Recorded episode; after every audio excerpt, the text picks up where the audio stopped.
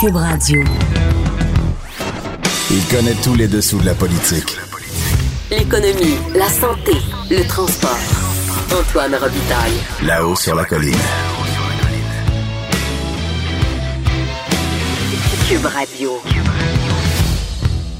Bon mercredi à tous. Aujourd'hui, à la haut sur la colline, il y aura Christine Labrie de Québec solidaire qui demande au ministre Roberge de renoncer à son projet de loi qui abolit les élections scolaires. Et ensuite, le Mexit. Le Mexit, c'est, c'est, Meghan qui quitte euh, l'Angleterre avec Harry pour euh, peut-être vivre une partie de l'année au Canada. Est-ce que ça relance la question de l'abolition de la monarchie au Canada? C'est la chronique constitutionnelle de Patrick Taillon, notre constitutionnaliste. Mais d'abord, il y a un vadrouilleur avec nous en studio. Et n'oublie pas l'anniversaire de.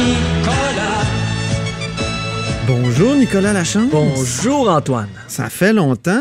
C'est vrai que ça fait un, un bout. euh, Je sais pas si c'est- positif ou négatif, je sais pas. Je pense que c'est très négatif. bon, Nicolas Lachance est évidemment journaliste au bureau d'enquête à l'Assemblée nationale pour le Journal de Québec et le Journal de Montréal. Et ce matin, il nous apprenait que c'est pas le troisième, c'est pas le deuxième, c'est pas le quatrième euh, chef ou patron de l'informatique euh, Oui, en ben- cinq ans, je pense. C'est le cinquième. Le cinquième, oui, la cinquième. cinquième. La cinquième, une patronne cette fois-ci. Il y, a, il y a beaucoup de patrons de l'informatique au Québec. Cinq en cinq ans. Avant, celui qui vient de se faire montrer la porte, Monsieur Benoît Boivin, était le, le- le troisième ou le quatrième en 17 mois à cette époque-là. OK. C'était un peu chaotique. Là. On- on- si on revient en arrière, en 2012, il y avait un certain euh, Jean-Marie euh, Lévesque euh, qui était à cette position. Mais sa gestion avait été remise en, en question justement par les parlementaires, dont le ministre à l'époque et président du Conseil du Trésor, Martin Coiteux, et avait été remplacé par un certain Jean-Guy Lemieux, qui lui Oui. était resté là, peut-être une semaine. Non, mais bref, il y avait euh, Mais je me des apparences de conflit d'intérêt dans son cas parce que son frère Ah. était vice-président de la firme de C- chez CGI. Ah, rien que ça. Oui, donc, euh, et là, et Québec euh, savait plus quoi faire. Et c'est un problème à ce poste. Un poste- Pourquoi? Ouais, pourquoi c'est compliqué de même. Nicolas? Il y a plusieurs grands chantiers. On parle souvent du bordel informatique. Ben oui, tu l'incarnes bien. terme que le journal le Bureau d'enquête a mis de l'avant. Donc, c'est un peu une patate chaude. Un budget de 4 milliards de dollars aussi. hein. Donc, pour- quand tu es payé en bas de 200 000 dollars pour gérer un budget de 4 milliards, peut-être que certaines personnes sont réticentes. Je dis ça comme ça. Mais bref, on l'avait remplacé à cette époque-là par Yves Ouellette, qui est aujourd'hui secrétaire général au gouvernement. Là. OK. Mais lui, il voulait pas ça. Il voulait pas ce poste-là. Il avait aucune connaissance en, en informatique. Donc, il l'a pris par intérim durant un certain temps. Mais le gouvernement était incapable de trouver quelqu'un pour le remplacer.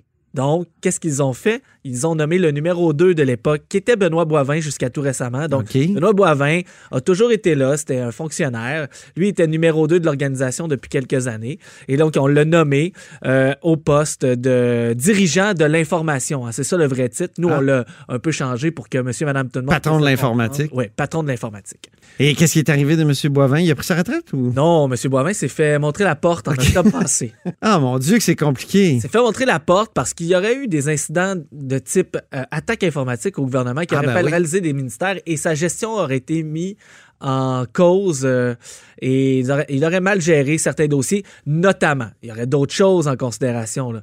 On se souvient que M. Kerr avait promis de faire le ménage au gouvernement, repousse depuis son entrée en poste ce qu'il avait promis lorsqu'il était dans l'opposition, la fameuse commission d'enquête publique sur le bordel informatique. Ah oui, Éric là- Kerr a dit c'est moi la commission d'enquête. Exact. Donc, c'est le peut-être. euh, Écoute, le cabinet a refusé de répondre à nos questions dans ce dossier-là. Nous, Oui. on a su par des sources que monsieur s'était fait montrer la porte et que c'est Madame Catherine Desgagnés-Belzile, Bon. euh, qui est la nouvelle patronne, qui a pris sa place par intérim pour l'instant. Ah, c'est par intérim. Ben.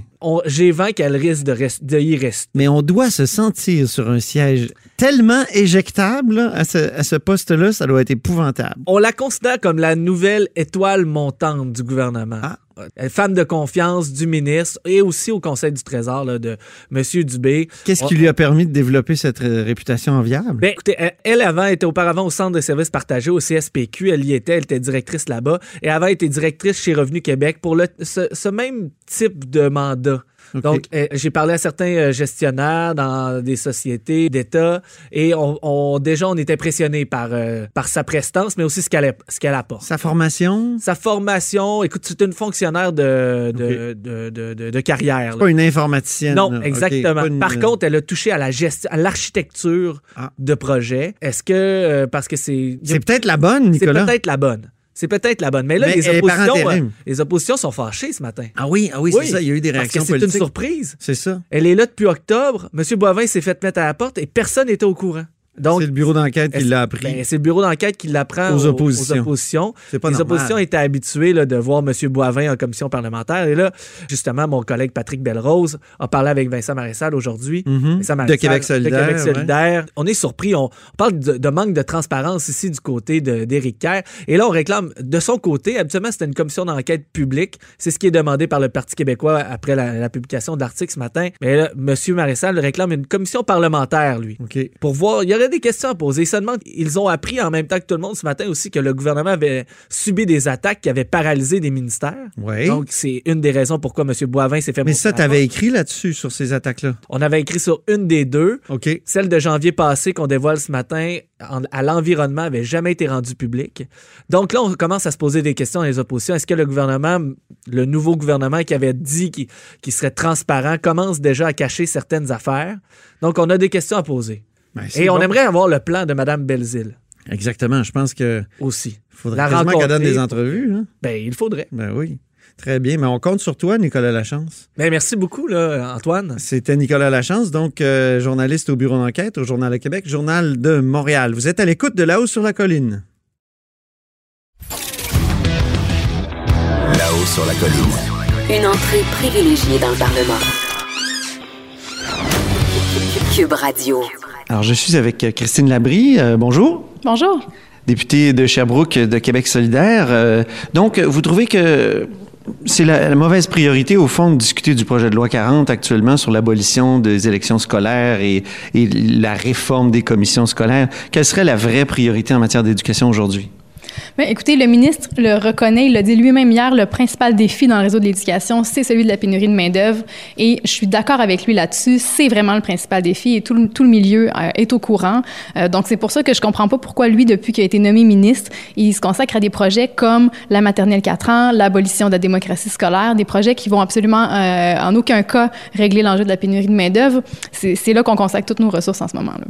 Mais en même temps, est-ce que c'est pas des vieux problèmes aussi? Les, élections scolaires, euh, euh, finalement, euh, il n'y a pas de participation. les commissions scolaires sont contestées depuis longtemps. Est-ce que on doit pas régler ces problèmes-là aussi qui sont, sont anciens? Je dis pas qu'il n'y a pas d'enjeu avec la, la démocratie scolaire. Par contre, quand on regarde les principaux défis du réseau, est-ce que vraiment le principal défi du réseau d'éducation, c'est la démocratie?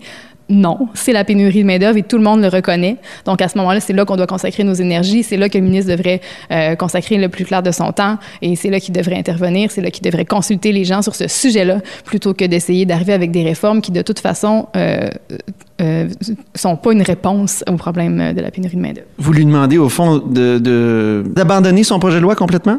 Ben, je lui demande de le mettre sur la glace, le temps vraiment qu'on réunisse tout le monde, tous les acteurs du réseau, qu'on trouve des solutions, qu'on les mette en place. Et ça presse, hein, parce que dès la prochaine rentrée, on, on- on devrait être en mesure d'avoir déjà mis en place quelques solutions. Euh, donc, je lui demande de mettre son projet de loi 40 sur la glace le temps qu'on réunisse les acteurs, qu'on trouve des solutions à la pénurie de main-d'œuvre et qu'on les implante. Et ensuite, quand on verra qu'on est sur la bonne voie pour enrayer ce problème-là, euh, il verra si c'est toujours pertinent de faire sa réforme.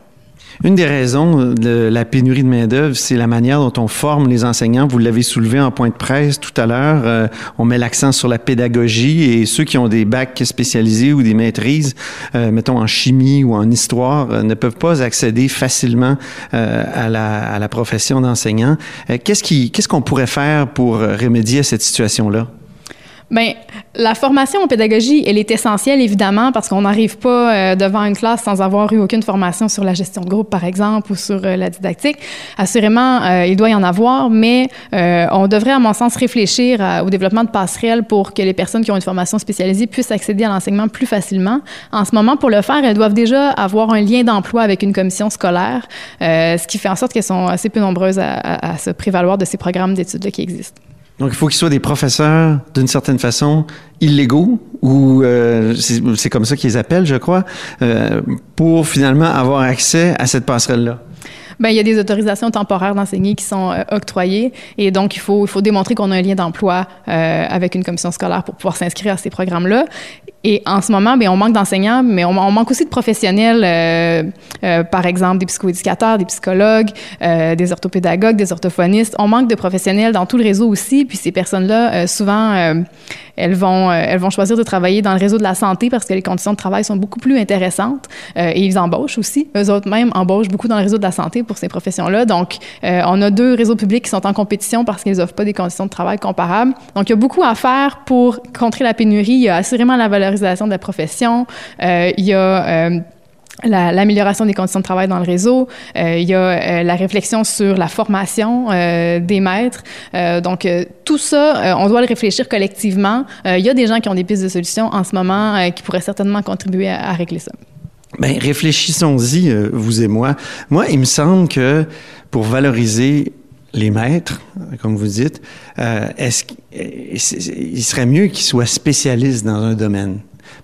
Je pense que le savoir impose une certaine autorité dans une classe. Quand on sait que quelqu'un est calé en histoire, puis qui peut nous raconter euh, l'histoire du Québec et dans ses moindres détails, euh, c'est une bonne chose. Or, est-ce ça a été écrit dans, le rapport de, de Jacques Beauchemin il y a quelques années, euh, en 2013, que ceux qui enseignent l'histoire, par exemple, actuellement, euh, n'ont pas ont l'équivalent d'un certificat faible en histoire. Est-ce que ça c'est pas dramatique? Est-ce que ça c'est ça contribue pas à dévaloriser euh, l'enseignement au Québec et les professeurs? Mais je pense pas que ça dévalorise l'enseignement, euh, le fait qu'ils soient pas, euh, qu'ils aient euh, l'équivalent d'une année sur quatre, disons, en cours spécifique sur leur euh, champ d'expertise, par exemple l'histoire. Euh, c'est vrai que dans un baccalauréat sur euh, l'enseignement de l'univers social de quatre ans, y a pas, y a, la majorité des cours sont plutôt en enseignement qu'en histoire, mais les deux sont essentiels. On, on, on ne peut pas penser non plus que quelqu'un qui a seulement une formation spécialisée a déjà toutes les compétences pour enseigner. On serait dans l'erreur si on pensait ça. Faut quand même outiller ces personnes-là pour qu'elles puissent avoir accès à l'enseignement, mais on devrait trouver des façons de le faciliter parce qu'en ce moment, c'est assez complexe.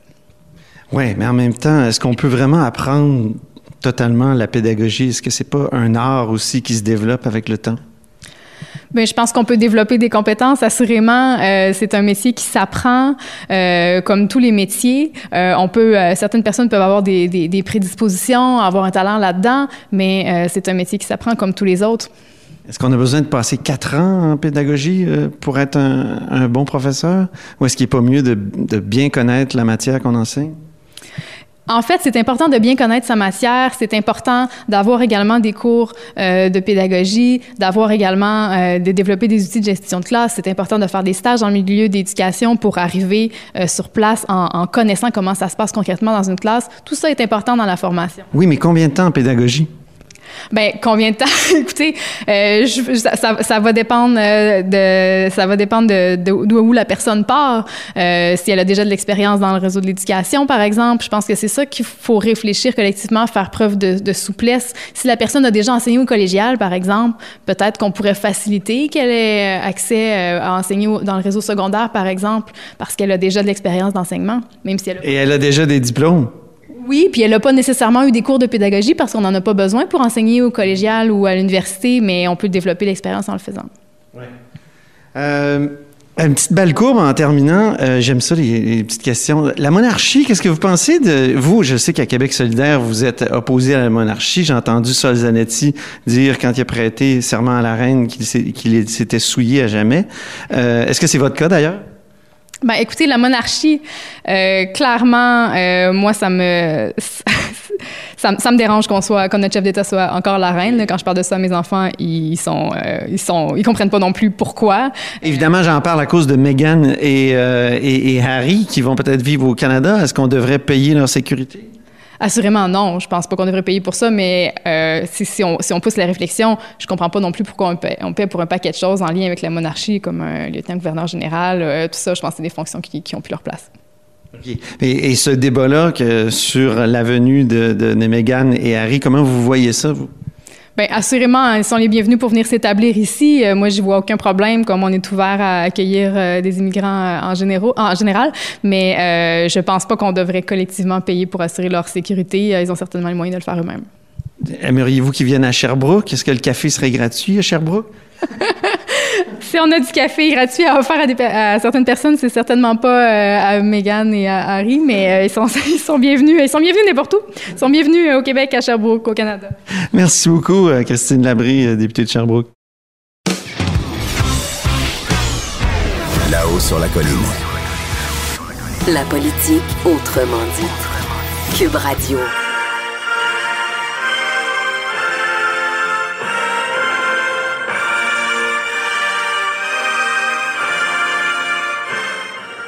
Et bonjour, Patrick Taillon, comment allez-vous? Bonjour, Antoine. Donc, Patrick Taillon est professeur de droit à l'Université Laval et évidemment, il fallait que je, lance cette chronique avec le God Save the Queen puisqu'on va encore parler de monarchie. D'ailleurs, euh, j'ai appris que certains de, vos amis, Patrick Taillon, vous appellent le Royal, tellement que c'est devenu votre spécialité. Oui, avec euh, mon, mon engagement là, dans l'affaire de succession voilà, dont on a déjà parlé, c'est devenu un peu euh, sujet, une espèce d'expertise euh, imprévue qui, qui me colle à la peau, mais qui devient passionnante, des questions passionnantes parce que oui, c'est oui, c'est symbolique ces affaires-là, mais derrière la question qui va payer pour la présence du prince Harry, là, on voit beaucoup de refoulés, ben oui. beaucoup de beaucoup de notre en fait c'est toutes les contradictions de notre rapport à la monarchie au Québec et au Canada. Elle est omniprésente sur le plan juridique, elle est partout dans toutes les institutions, elle est au cœur du système, mais en même temps, sa personnification est occultée. Euh, pas de famille royale. On vit à fond l'expérience monarchiste sans vivre le royalisme, si je veux dire, sans vivre le côté ben, match Le Globe and Mail parle dans son éditorial du 13 janvier d'une monarchie virtuelle. Hein? Oui, oui, c'est impressionnant de voir un journal comme le Globe and Mail basé à Toronto qui intervient pour dire on est contre la présence du, du, prince Harry sur le territoire canadien à, temps plein ou à une grande partie de l'année parce que justement ça vient bousculer tout notre rapport à nos institutions. Parce que même si on n'inquiète pas la facture, même si on lui donne aucun rôle officiel, euh, aux yeux du reste du monde, là, quand on va en parler dans les journaux, dans le Paris Match ou dans je ne sais quel autre poste de journal, ça va être le prince du Canada. Et ça, sur le plan des symboles, ça va justement bousculer euh, ce rapport à la monarchie et tout à coup, elle va être personnifiée, du moins dans l'imaginaire. Mais c'est justement euh, les bases. La présence de Harry. Pour la euh, monarchie au Canada sont assez fragiles. Euh, plus on en parle, plus on a l'impression que le consensus qui autour de la monarchie est assez fragile. On voit il y a des sondages qui se contredisent, sondages qui disent qu'on serait prêt à nommer gouverneur général le prince Harry. Même, même au Québec, il y a des voix qui sont favorables à ça. Mais en même temps, personne ne veut payer la facture et euh, on voit que plus on parle de monarchie, plus la question de l'abolition euh, est soulevée. Ben oui. Et lui-même, euh, je veux dire, ça ne doit pas l'intéresser. Il veut justement quitter cette vie d'apparat et de, et de clinquant. Oui. Et, il y a fort à parier que, que la reine non plus voudrait pas d'une telle nomination. le gouvernement canadien, probablement pas, parce que si jamais on le nomme au poste de gouverneur général, juridiquement, c'est impossible, même ça serait un immense retour en arrière à l'époque où justement nos gouverneurs venaient, venaient du Royaume-Uni. Euh, ça serait un immense retour en arrière, mais surtout, euh, ça peut pas tenir la route dans le futur parce qu'un gouverneur général, c'est nommé au bon plaisir de l'exécutif, si je peux dire. C'est nommé au bon plaisir jusqu'à ce qu'un autre gouvernement dise là, je veux changer de gouverneur général et le demande à la reine.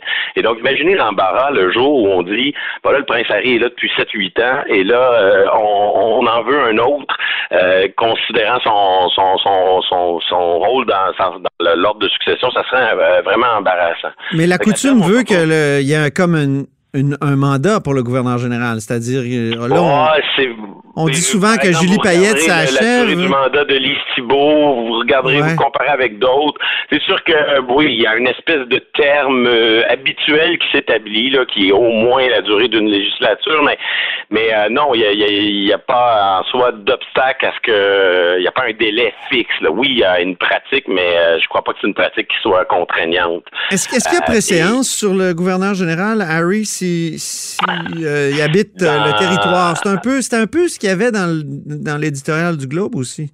Est-ce qu'il y a Ben oui, ça devient très embarrassant. Moi, c'est moins mon domaine, mais sur le plan diplomatique, sur le plan de la gestion du protocole, demain matin, ils se retrouvent euh, à... parce que c'est comme ça qu'ils vont gagner leur vie fort euh, vraisemblablement, c'est en participant à des événements, en étant visibles, ils vont monnayer leur leur, leur, leur réputation, leur visibilité, etc. Et donc, euh, lorsqu'ils se présentent à un événement en Colombie-Britannique ou à Toronto ou peu importe, dans l'ordre protocolaire, on l'installe où euh, c'est tous des petits détails, mais c'est justement le, le diable dans les détails et ça nous force à, revenir sur nos contradictions et surtout, euh, je trouve que ça embrasse les ceux qui pour de bonnes raisons défendre la monarchie au Canada. Euh, je m'explique, hein, le Ah oui? dossier de la situation royale m'a amené à les fréquenter un peu. Mais oui. Euh, je pense qu'au Québec, on, on se fait une idée un peu caricaturale des, des gens qui, au Canada, défendent la monarchie. Euh, ceux qui défendent la monarchie, c'est pas tant parce qu'ils sont des, des passionnés de, de journaux à potins puis de, de, de, de, potins royalistes. Là. C'est grosso modo deux ressorts. Là. Ce sont des gens qui sont animés d'abord par une, une conviction que je dois avouer, moi, si j'étais britannique, j'aurais la même conviction. C'est le ressort un peu, euh, je dirais, nationaliste conservateur, là. C'est-à-dire la monarchie, c'est un formidable, un puissant levier pour euh, incarner l'unité d'une nation, unité dans le temps. Elle incarne le passé. Il n'y a aucun autre système pour avoir un trait d'union aussi fort entre le passé, le présent et l'avenir. Euh, les Britanniques, là, c'est les origines du, au- du Moyen Âge jusqu'à aujourd'hui, une espèce de continuité, une, une unité dans le temps qui est assez qui est très formidable en termes de nation building de construction identitaire. Euh, donc, je comprends les Britanniques d'être en faveur de ce système-là. Puis on retrouve un peu ce genre d'argument euh, chez des conservateurs canadiens. Et l'autre puissant levier pour défendre la monarchie, il est peut-être moins euh, identitaire, il est plus institutionnel, mais c'est la conviction que je comprends que c'est bien dans la vie d'avoir un chef d'État qui ne fait pas de politique et d'avoir un chef de gouvernement qui a les deux mains dans la politique. Cette distinction entre chef d'État et chef de gouvernement, qui existe dans d'autres systèmes parlementaires républicains, elle existe en Allemagne, elle existe en Italie, mais elle est particulièrement forte dans le système monarchique parce que le, le monarque a aucune légitimité, donc il n'y a aucun débat sur la nature de, véritable de ses pouvoirs, et en même temps, il y a une puissance symbolique peut-être un peu plus forte. Donc, euh, les, les gens qui défendent la monarchie pour ces raisons-là, eux, ils ont tout intérêt à ce qu'on tienne un peu le tabou, qu'on parle le moins possible de la famille royale, qu'on reste euh, sur le fonctionnement réel des institutions. Et je pense que les, les monarchistes sont les premiers probablement à être embarrassés par euh, cette présence euh, de la famille royale, d'une partie de la famille royale sur le territoire canadien. Donc, cette affaire relance, au fond, le grand débat, un, un vieux débat. Je me souviens que pour l'an 2000, le gouvernement euh, chrétien avait songé justement à abolir la monarchie. hein. C'était un des projets Oui, de l'an euh, 2000 qui avait été euh, évoqué, mais euh, Sous Trudeau père, il y avait eu même un projet de loi, non pas pour abolir la monarchie, mais pour, pour vraiment marquer, euh, euh, accorder beaucoup plus d'importance au gouverneur général au détriment de la reine. Et puis l'Ontario s'était opposé farouchement. Donc il y a eu une tentative quand même assez forte à l'époque de, de- Pierre Trudeau. Mais on se rappelle, et ça c'est un sujet qui, qui nous tient à cœur, mais il y a un tabou constitutionnel au Canada. Oui. Ça prend l'unanimité pour abolir la monarchie ou la réformer. C'est au cœur du débat d'ailleurs dans le dossier sur la succession royale. Et, et encore une fois, moi, c'est ce qui m'amuse là-dessus à terme, là, abolir ou pas la monarchie. Bon, on peut en parler, mais, mais ce que j'aime, c'est que ce débat force le Canada à se comporter comme un pays normal et à regarder les choses en face. Ouais. C'est-à-dire, euh, est-ce qu'on veut de ce système? On n'en veut pas. Si on en veut, ben, il faut assumer nos responsabilités, payer les factures, puis euh, vivre avec les conséquences qui viennent avec. Ou sinon, ben, il faut assumer nos convictions, puis avoir le, le courage de, de briser le tabou, puis de- d'engager des discussions constitutionnelles entourant la monarchie et tous les autres sujets refoulés qui, dans un pays norma- normal, ne devraient pas être des sujets tabous. Ben, c'est un bon mot de la fin, euh, cher Patrick Taillon, professeur de droit à l'Université Laval. C'est euh, moi qui, te- qui vous remercie. Non, et, non, c'est euh, non, c'est moi qui vous remercie. Cette émission est maintenant disponible en podcast. Rendez-vous dans la section balado de l'application ou du site cube.radio pour une écoute sur mesure en tout temps. Cube Radio, autrement dit. Et maintenant, autrement écouté.